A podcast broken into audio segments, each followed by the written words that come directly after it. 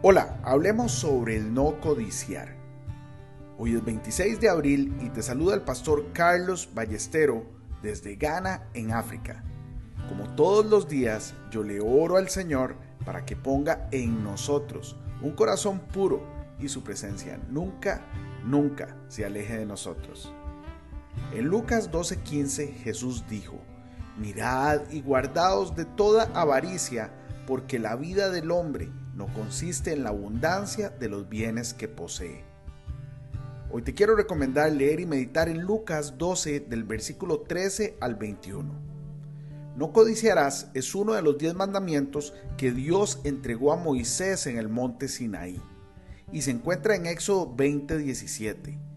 Es un mandamiento muy importante porque nos llama a no tener deseos desordenados lo que no nos pertenece y estar satisfechos con lo que Dios nos ha dado.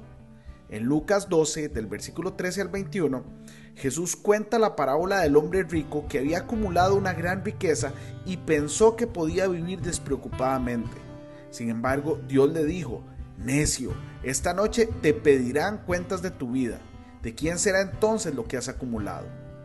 Esta parábola nos recuerda que la vida no consiste en la abundancia de los bienes que tenemos, sino en nuestro compromiso con Dios. En 2 de Pedro 1.4 se nos dice que Dios nos ha dado todo lo que necesitamos para vivir una vida piadosa. Esto significa que no necesitamos codiciar las cosas que no nos pertenecen, ya que Dios nos ha dado todo lo que necesitamos. Debemos confiar en Él para proveer nuestras necesidades. Por último, en Marcos 4:19, Jesús habla de las preocupaciones mundanas y el engaño de las riquezas que pueden ahogar la palabra de Dios en nosotros.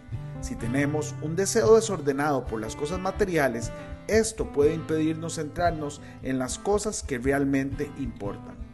En resumen, el mandamiento, no codiciarás, es un recordatorio de que debemos confiar en Dios para nuestras necesidades y estar satisfechos con lo que Dios nos ha dado.